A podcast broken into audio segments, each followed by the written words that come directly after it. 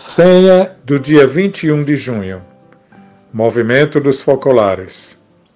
Não julgar para não ser julgado. Reflexão Apolônio Carvalho Nascimento. Em outras palavras, significa que a mesma medida que usamos para os outros poderá ser usada para nós mesmos. Ao ver o erro de alguém, podemos redobrar o nosso amor para estar mais próximo dele e poder, assim, com caridade, fazer-lhe uma correção fraterna.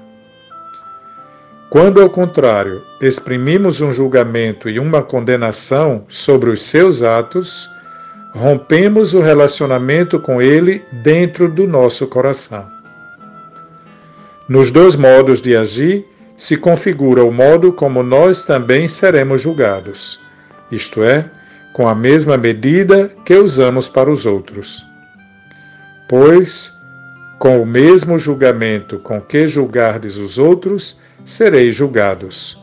Mateus 7, 2 Um excelente dia para você.